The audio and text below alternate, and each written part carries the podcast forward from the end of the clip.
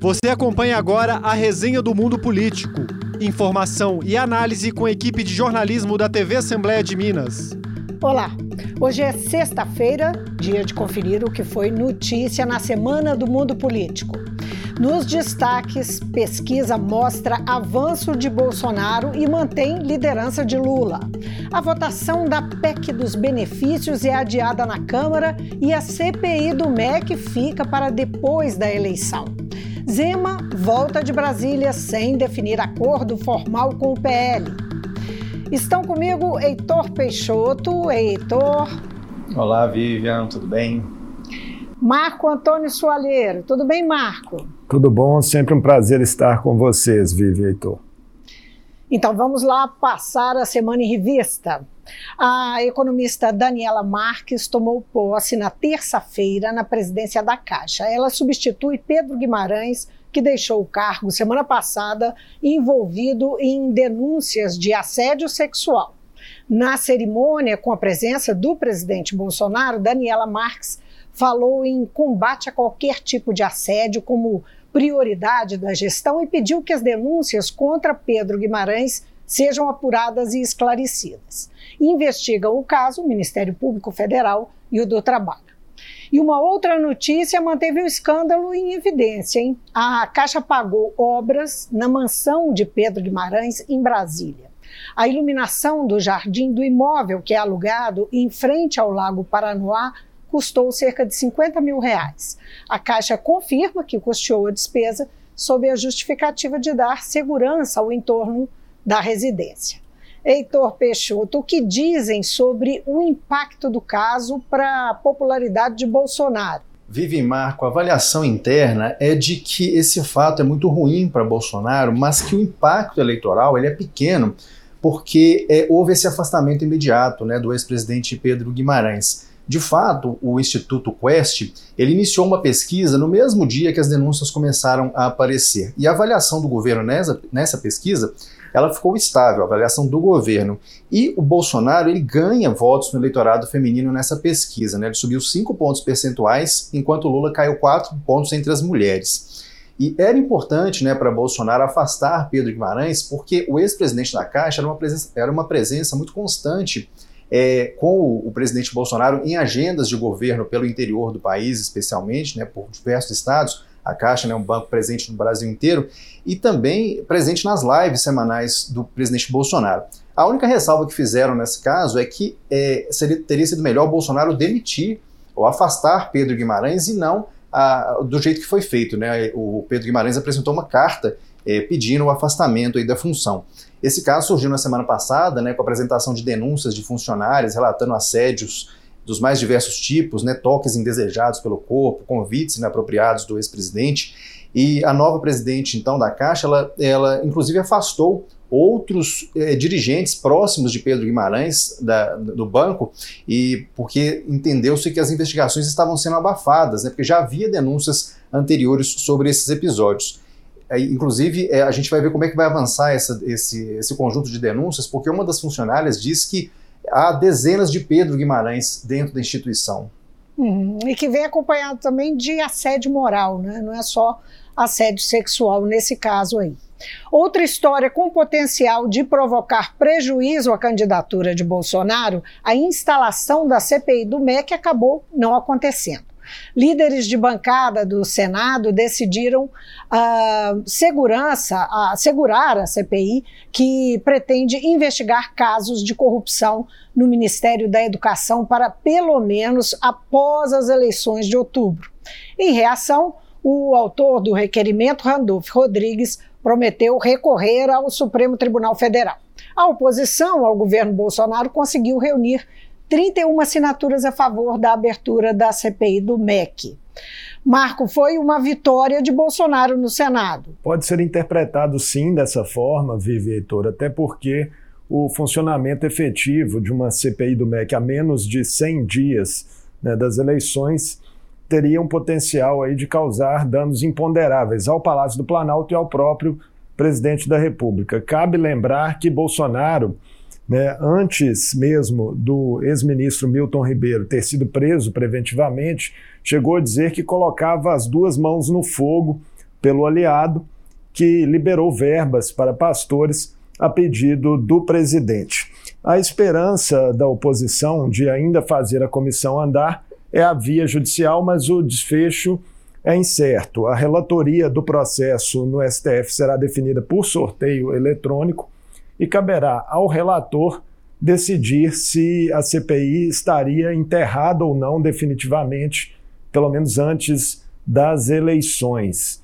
O Palácio do Planalto torce para que nesse sorteio é, seja o, o processo caia com um dos ministros indicados pelo presidente da República, Jair Bolsonaro, André Mendonça ou Nunes Marques mas parece que já há um entendimento é, de bastidores entre uma ala maior de ministros de que, uma vez que a criação da CPI foi lida pelo presidente do Senado, a indicação de líderes para compô-la seria uma questão interna corporis do Senado.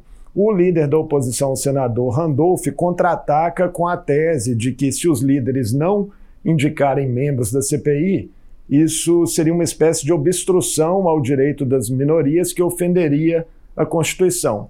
E ele tem a seu favor um precedente de 2005 do próprio Supremo Tribunal Federal, quando um voto do então ministro Celso de Mello fez com que o plenário determinasse por nove votos a um que a presidência do Senado nomeasse membros da CPI dos bingos que não foram indicados pelos partidos uhum. para compor aquela comissão. Vamos ver qual será o posicionamento do Supremo agora em relação à CPI do MEC. Agora, Marco, Heitor, vamos ver o que o professor Luciano Mendes, da UFMG, comentou sobre o escândalo do MEC. Ele esteve aqui no Mundo Político, conversou comigo e falou sobre os rumos da educação no Brasil. O que a gente tem visto é o MEC desmontando as políticas, vídeo o caso da Política Nacional de Livros Didáticas é uma política fundamental financiada por esse fundo e que é, a gente vinha caminhando nas últimas décadas fazer uma das melhores políticas de livros didáticos do mundo, com livros didáticos de primeira qualidade contra o racismo, né, contra o sexismo, contra a homofobia, contra a violência na,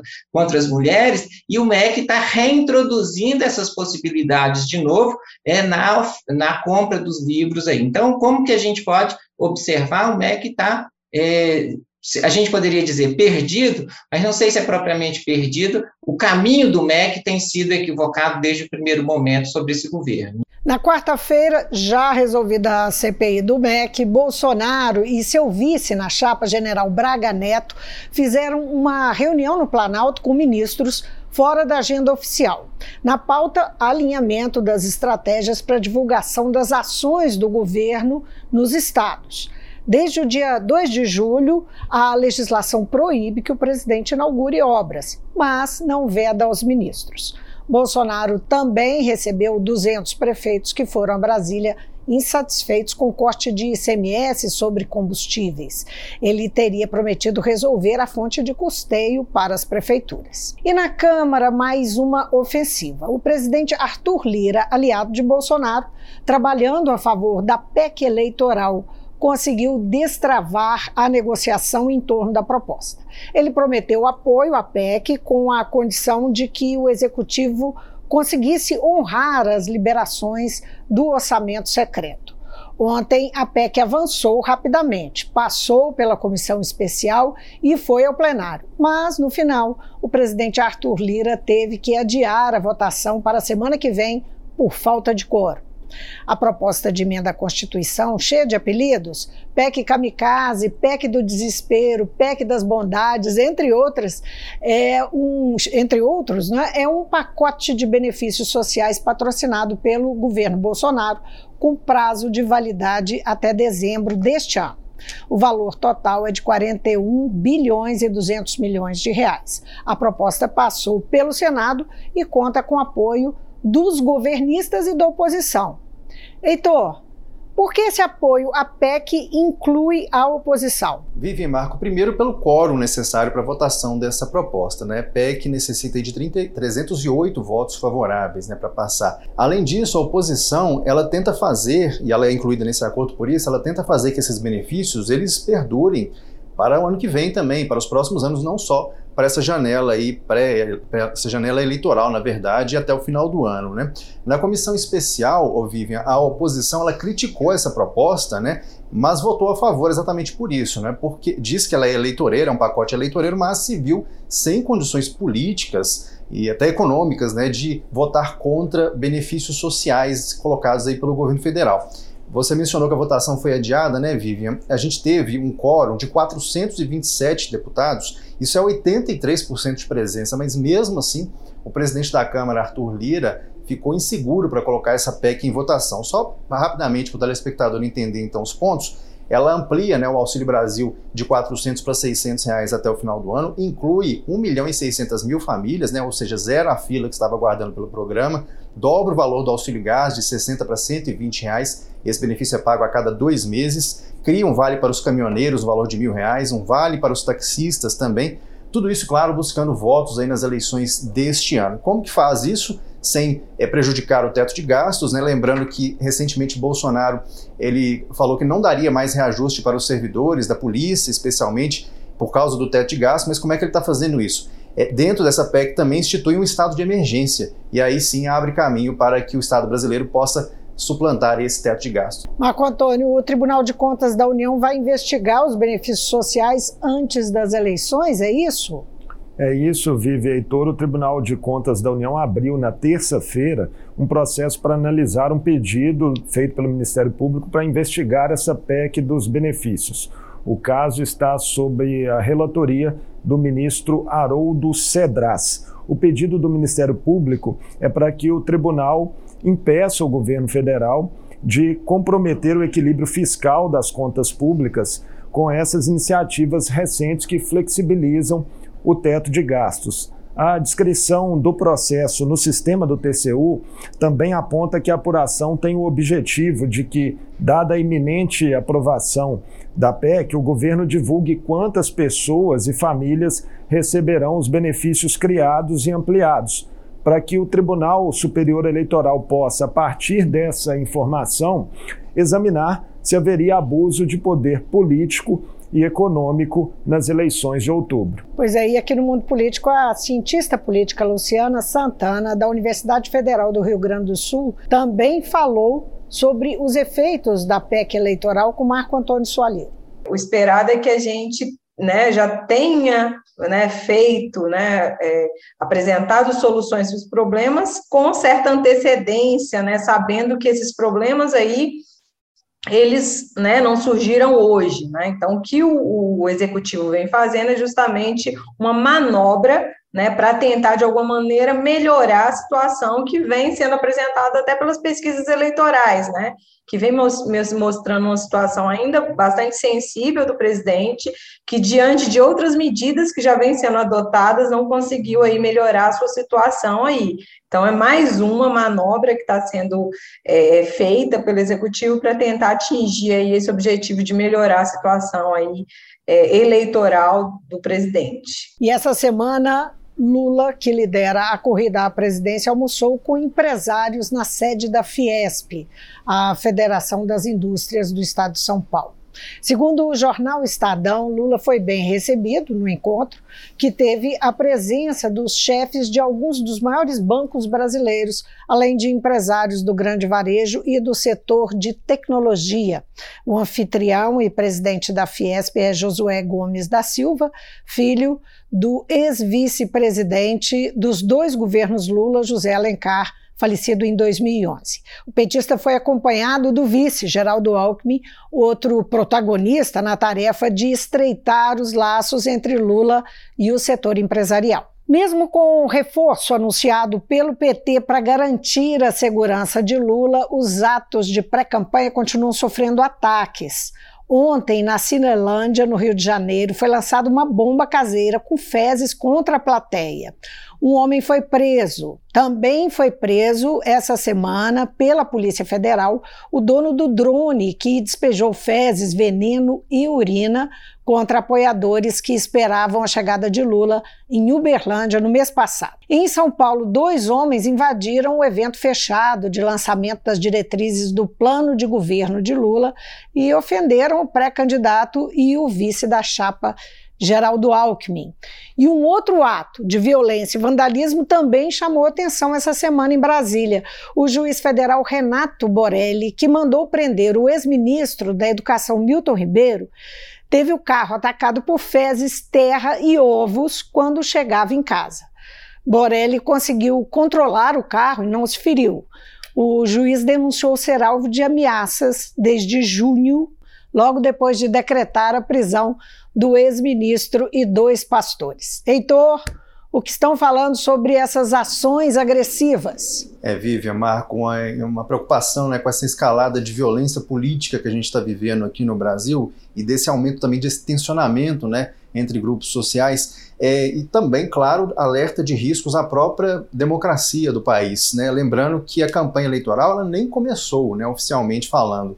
É, no caso do ataque aos apoiadores do ex-presidente Lula, temos um cenário de reincidência. Né? A gente teve recentemente lá em Uberlândia, como você mencionou, né, Vivi, esse ataque com drones. Voltando anos atrás, a gente teve tiros na caravana do ex-presidente Lula em outra campanha. Hoje a gente teve lá no Japão o assassinato do ex-premier japonês no meio da rua. E é claro, eu estou falando de Japão porque é claro que episódios como esse repercutem nesses grupos mais radicalizados da sociedade, inclusive aqui no Brasil. E ontem a gente teve uma palestra do ministro Edson Fachin lá nos Estados Unidos, ele dizendo que o Brasil pode ser palco de atentados ainda mais violentos do que o do Capitólio, né? A sede do Congresso americano, ocorrida em janeiro do ano passado, ali quando congressistas estavam contando os votos na eleição americana. E, e aí o que, que a gente tem, além disso, né? Mais um, um episódio, uma fala que talvez seja até um pouco lamentável nesse aspecto, na live de ontem do, do presidente Jair Bolsonaro, é, ele dá mais uma volta nesse parafuso. Né? Ele diz mandou uma, mensagem cifrada aos apoiadores, talvez até no calor dessa, dessa argumentação, dessa fala do Faquin, dizendo o seguinte: palavras do Bolsonaro, não quero um novo Capitólio, mas sabemos o que fazer antes da eleição. Então, essa mensagem aí para os seus apoiadores, a gente fica um pouco sem saber do que, que se trata, mas enfim, o que a gente vê é de fato essa escalada de tensionamento político e a campanha nem começou ainda. Né? A pesquisa Quest para presidente, que saiu na quarta-feira, mostra um avanço de Bolsonaro na disputa. Lula segue estável na liderança. No cenário espontâneo, Lula tem 31% e Bolsonaro 24%. Ciro Gomes aparece com 1%. Os indecisos são 40%. Brancos nulos e não pretendem votar são 3%. Na pesquisa estimulada, Lula lidera com 45%. Ele é seguido por Bolsonaro com 31% e Ciro Gomes com 6%. André Janones e Simone Tebet têm 2% cada. Pablo Marçal tem 1%, os outros candidatos não foram citados na pesquisa estimulada da Quest. Os indecisos são 6%. Brancos, nulos e não pretendem votar também somam 6%. Marco Antônio, o que explica na pesquisa o avanço de Bolsonaro? Onde ele cresceu? A variação mais significativa pró-Bolsonaro, Vive Heitor, se deu no Nordeste, onde a diferença caiu 16 pontos, embora ainda chegue a quase 40. A distância diminuiu também no Sudeste e entre as mulheres. Segundo analistas, é um movimento puxado aí pelas ações do governo para redução do preço de combustíveis e também já reflexo eh, da criação e reajuste de auxílios através da PEC dos benefícios. A economia continua sendo o principal problema do país e fator de decisão para os eleitores. E o dado mais impeditivo para a reeleição do presidente segue sendo a taxa de rejeição dele, que está em 59%. A de Ciro Gomes, por exemplo, é de 55% e a do ex-presidente Lula, 41%. O fato é que a polarização né, Lula-Bolsonaro está cada vez mais consolidada e se traduz nos índices de decisão de voto. 78% dos eleitores de Lula e 76% dos de Bolsonaro não admitem mais mudar de posição. Heitor, hoje o Globo traz matéria sobre uma aproximação do PDT Mineiro com Aécio Neves em busca de fortalecer Ciro. Como é que foi essa história? Que, que, o que, que, que história o Globo conta? Pois é, Vivian, Marco, essa apuração, né, ela conta um pouco dessa história, dessa, dessa, dessa aproximação né, entre Ciro e Aécio. É, a confirmar, né, a gente ainda não tem a confirmação disso, é uma apuração do jornal, pelo jeito, né, a Aécio não estaria ainda aceitando esse papel do PSDB de apoiar a Simone Tebet do MDB, acharia um papel, é, enfim, que poderia ser maior do PSDB nessas eleições. Essa negociação envolveria então um apoio mútuo, né? Ciro ele ganharia um palanque em Minas, que é o segundo colégio eleitoral do país, né? importantíssimo, e Pestana também acaba ganhando. Por quê? Ciro é um nome de peso, é um nome nacionalizado, né? talvez até mais conhecido do que o próprio Marcos Pestana pelo interior de Minas. Agora, essa aproximação, caso ela realmente ocorra, ela impõe aí uma, uma reconciliação. Né? Em 2018, Ciro dizia é, que Aécio era a maior decepção da política para ele por causa daquelas denúncias né, de negociar, suposta negociação de propinas com o empresário Joesley Batista. E o Aécio, é, recentemente, ele parecia já ter superado esse episódio também, porque ele defendia a inclusão de Ciro Gomes nas conversas sobre terceira via. Agora, o fato é que agora há pouco, né, vou até pegar o tweet que a gente teve o Ciro Gomes fazendo um tweet, agora no início da tarde, a gente está gravando agora na tarde de sexta-feira, e as palavras do Ciro Gomes, é até bastante curioso. Ele diz o seguinte: há anos que não tenho qualquer tipo de contato com o deputado Aécio Neves, nem pretendo ter. Quer dizer, ele nega veementemente essa conversa apresentada aí pelo jornal Globo e a gente aguarda desdobramentos dessa história aqui, né, De fato, a única... Só, só, colocar uma pimentinha aí, o, o presidente do PDT né, mineiro, Marerinja, de fato tem se encontrado, né, com os tucanos mineiros, pelo menos com o pré-candidato Marcos Pestana, alguns encontros recentes foram amplamente noticiados. Pois é, ele é mencionado na matéria dizendo que fala com todo mundo né, com todos os partidos, que ele está nessa, nessa vibe, nesse momento. Então, vamos seguir. Ah, tem mais uma perguntinha para Heitor. Depois de idas e vindas, Sérgio Moro, afinal, terá candidatura confirmada, Heitor? Como é que é isso? Notícia também quentinha agora dessa sexta-feira, né, Vivi? É que o Moro deve ser lançado aí ao Senado pelo Paraná, lá em Curitiba, na próxima semana, e que o ato ele deve ter a presença do presidente nacional do União Brasil, e pré-candidato à presidência da República, Luciano Bivar. Muito se falou sobre Sérgio Moro, qual seria o destino dele. Agora parece que finalmente está elucidada aí a, qual vai ser né, o caminho dele na, na disputa eleitoral de outubro. E a esposa de Moro, Rosângela, também será candidata a deputada federal em São Paulo, já que a mudança de domicílio dela não chegou a ser questionada. No início da semana, o PSB tornou oficial o apoio ao pré-candidato ao governo Alexandre Calil. Até semana passada, Saraiva Felipe era o pré-candidato do, do Partido Socialista.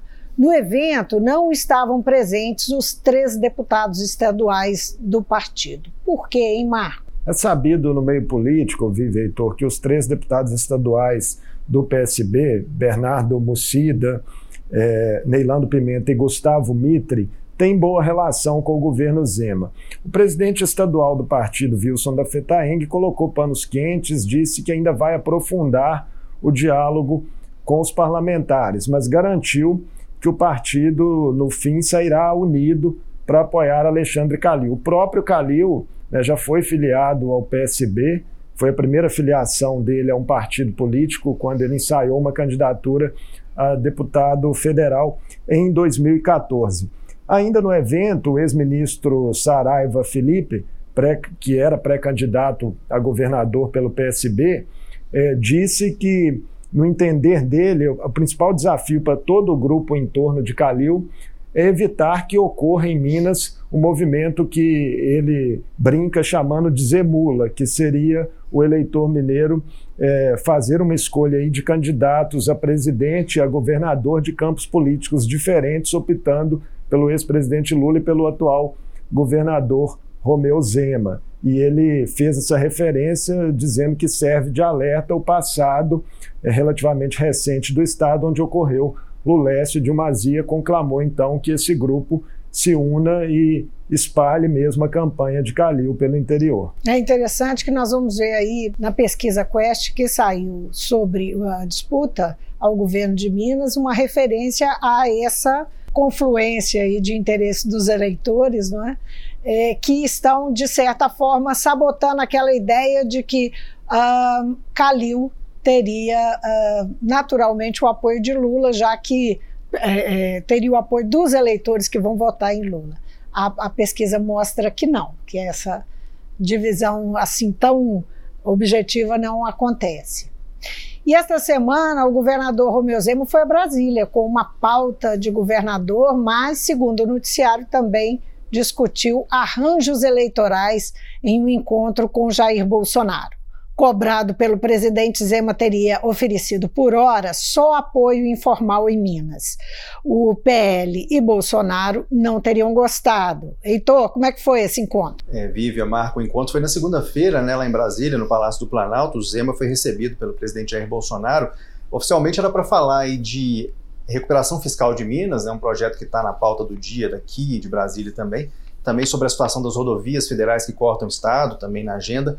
Mas é claro que as eleições foram ganharam em um ar de centralidade nessas conversas do início da semana. A proposta de Zema, então, Vivian e Marcos, seria é, que o jornalista Eduardo Costa, né, do Cidadania, saísse como vice né, de Zema e deputado federal Marcelo Aro, do PP, ao Senado. Além disso, como você mencionou, né, Vivian, o Zema oferecendo apoio apenas informal ao Bolsonaro, porque o Partido Novo ele tem candidatura própria à presidência da República, né, com o Felipe Dávila, inclusive com o vice mineiro, né, o deputado federal Tiago Mitrô do Partido Novo, uma chapa puro sangue aí. E tem outra, outra dimensão disso, que ainda nas pesquisas a gente tem visto isso, que o Zema, atrelado ao Bolsonaro, tende a perder apoio político, apoio eleitoral, na verdade, nas disputas aí, pelo menos o que os institutos estão dizendo. Bolsonaro, né, Vivian, você mencionou, ele não gostou nada desse cardápio apresentado pelo Romeu Zema, ele queria emplacar é, nessa chapa de Zema, no, em alguns algum desses postos da chapa, o nome de Marcelo Álvaro Antônio, do PL, né, que é deputado federal e o ex-ministro do Turismo de Jair Bolsonaro. Inclusive, não havendo arranjo então com Zema, Bolsonaro ameaça lançar essa candidatura avulsa de Marcelo Álvaro Antônio é, como candidato ao Senado. Pelo que foi contado aí no noticiário político, a gente acompanhou das conversas dos nossos colegas, então Zema volta de Brasília sem nenhum acordo traçado com Bolsonaro, pelo menos para o primeiro turno. Claro que segundo turno a coisa muda de figura, se houver segundo turno também, tanto em Minas quanto no país, mas de primeiro turno não devemos ter nenhuma aliança por enquanto. Mas o fato é que o partido do presidente Bolsonaro, PL, tem pré-candidato ao governo de Minas. É o senador Carlos Viana que tuitou logo depois do encontro de Bolsonaro e Zema, que continua firme na disputa. Com uma foto sentado ao lado do presidente Bolsonaro, Viana afirma mais do que em qualquer outro momento, eu sou pré-candidato ao governo de Minas. Marco Antônio, o que dizem os comentaristas sobre as chances da candidatura de Viana prosseguir? Muitas dúvidas, Vivi Heitor, foram levantadas se a candidatura de Viana seria mesmo para valer desde a entrada dele na disputa, até por haver resistências no PL Mineiro à sua candidatura de um grupo do partido que é próximo ao governador Romeu Zema. Depois, também, em viagens recentes é, do presidente Jair Bolsonaro a Minas Gerais, Viana acabou ficando meio escondido, o que reforçou essa impressão. Mas nessa semana parece que a coisa mudou um pouco de figura. Né? O próprio Viana fez questão de postar mais de uma vez fotos ao lado né, do presidente Jair Bolsonaro e do próprio vice Braga Neto e já anunciou dois atos de campanha dele com a presença do presidente aqui em Minas Gerais. O primeiro, nesse sábado, dia 9, eles participarão é, da Marcha para Jesus em Uberlândia e no dia 15 estarão em Juiz de Fora na convenção da Igreja Assembleia de Deus Madureira, onde também planejam na cidade da Zona da Mata uma motociata. Outro gesto que reforça a ideia de que a candidatura de Viana realmente agora pode caminhar de forma mais sólida é que houve uma reunião é, noticiada aí pela repórter Edilene Lopes, da Rádio Tatiá em Brasília, de Bolsonaro com representantes do PSC mineiro, entre eles o deputado federal Euclides Petersen, em que Bolsonaro teria sondado a possibilidade do deputado estadual Cleitinho, que hoje é pré-candidato ao Senado de forma independente pelo PSC, se ali a chapa de Viana. Caso essa costura é, evolua, é, Marcelo Álvaro Antônio do PL ficaria sem lugar na chapa. Esse encontro se deu em um almoço né, de culinária mineira que foi organizado pelo deputado Fabinho Ramalho, que é um célebre articulador de bastidores em Brasília. Muito bem, a ver, não é? Isso acontece tudo na sequência desse encontro do governador Romeu Zema e do presidente Bolsonaro. Importante entender essa, essa cadência aí, né? esse encadeamento, melhor dizendo. Saiu também essa semana a pesquisa Genial Quest, como eu me referi há pouco, para a disputa ao governo de Minas. Zema segue com larga vantagem sobre Alexandre Calil e venceria no primeiro turno. No cenário estimulado, Zema lidera com 44%, Calil tem 26% e Carlos Viana 2%. Os outros candidatos pontuaram com 1% cada. Os indecisos são 15%. Brancos, nulos e não pretendem votar são 9%. Na pesquisa espontânea, Romeu Zema tem 15% e Alexandre Calil 7%. Os outros candidatos têm somados 1%. Brancos, nulos e não pretendem votar são 4%. 73% afirmaram que ainda não escolheram um candidato. Marco, a pesquisa tem um cenário para interior, capital, é, região metropolitana. Como é que ficou? Vive, Heitor, essa clivagem capital-interior continua muito significativa e seria aí o elemento definidor no quadro de hoje de uma vitória em primeiro turno de Romeu Zema. Né? Calil supera o governador em BH e na região metropolitana da capital por 23 e 13 pontos aí, respectivamente. Já no interior, Zema abre uma larga vantagem de 35 pontos. E esse eleitorado do interior representa 69% do eleitorado total do estado. Uma discrepância que condiciona também os próximos passos da campanha.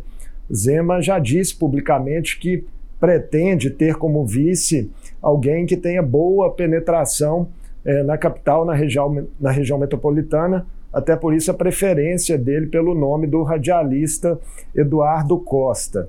Já Calil tem que cada vez mais tentar colar o seu nome em Lula, que venceria as eleições presidenciais no estado aí por 46 a 28% de Bolsonaro. E uma estratégia para que Calil consiga é, tentar é, pegar um espólio né, de, desses votos do ex-presidente Lula é investir em mais viagens, em maior presença nas regiões do estado onde Lula é mais forte, como o Vale do Rio Doce, os vales do Jequitinhonha e Mucuri e o norte de Minas. A pesquisa pergunta ao eleitor como uh, por que não é? o eleitor prefere Zema, não é isso, Heitor? É, Vivian Marco, o diretor né, da Quest, o Felipe Nunes, ele até elencou esses pontos, são três pontos principais que ele elenca ao analisar a pesquisa. O primeiro deles é a boa avaliação do governo Zema, né? 46% de ótimo e bom, 32% regular e só 13% péssimo segundo as pessoas que responderam à pesquisa. É, outra pergunta aí da pesquisa né, é se Zema merece outro mandato. E 63% das pessoas dizem que sim, Zema merece um segundo mandato de governador. E além disso, Vivian, só um quarto né, dos eleitores, 26%, acham que o novo governador de Minas, o novo governador, aliás, deva mudar totalmente o que vem sendo feito até aqui. Então aí é uma aprovação, é uma sinalização de concordância com a gestão de Romeu Zema.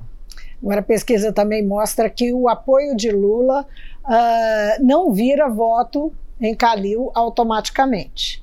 Não é?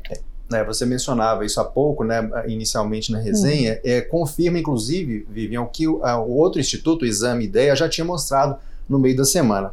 Pela pesquisa agora da Quest, né, o eleitorado de Lula ele se divide igualmente entre o Zema e o Calil na hora desse voto a governador, 35% para cada um. Quer dizer, Está empatado aí. O quem vota em Lula divide igualmente os votos entre Zema e Calil. E aí tem um ponto positivo também para o Zema, é que ele consegue capitalizar dois de cada três votos do Bolsonaro. Então, quer dizer, também aí explica um pouco desse favoritismo, pelo menos neste momento, a pesquisa é uma cena de momento, é uma fotografia de momento. Nesse momento, então, Zema tem esses, essas questões aí a trabalhar, questões positivas para ele. Né? Mas chama atenção o fato de ter 75% dos entrevistados que não sabem quem vão, é, em quem vai votar, né? Na espontânea tem isso, tem é essa, esse dado. Agora, uh, o governo Zema deu o primeiro passo para aderir o regime de recuperação fiscal. A Secretaria do Tesouro Nacional considerou que Minas cumpre os requisitos mínimos e está habilitada a entrar no programa que permite a re renegociação da dívida com o governo federal.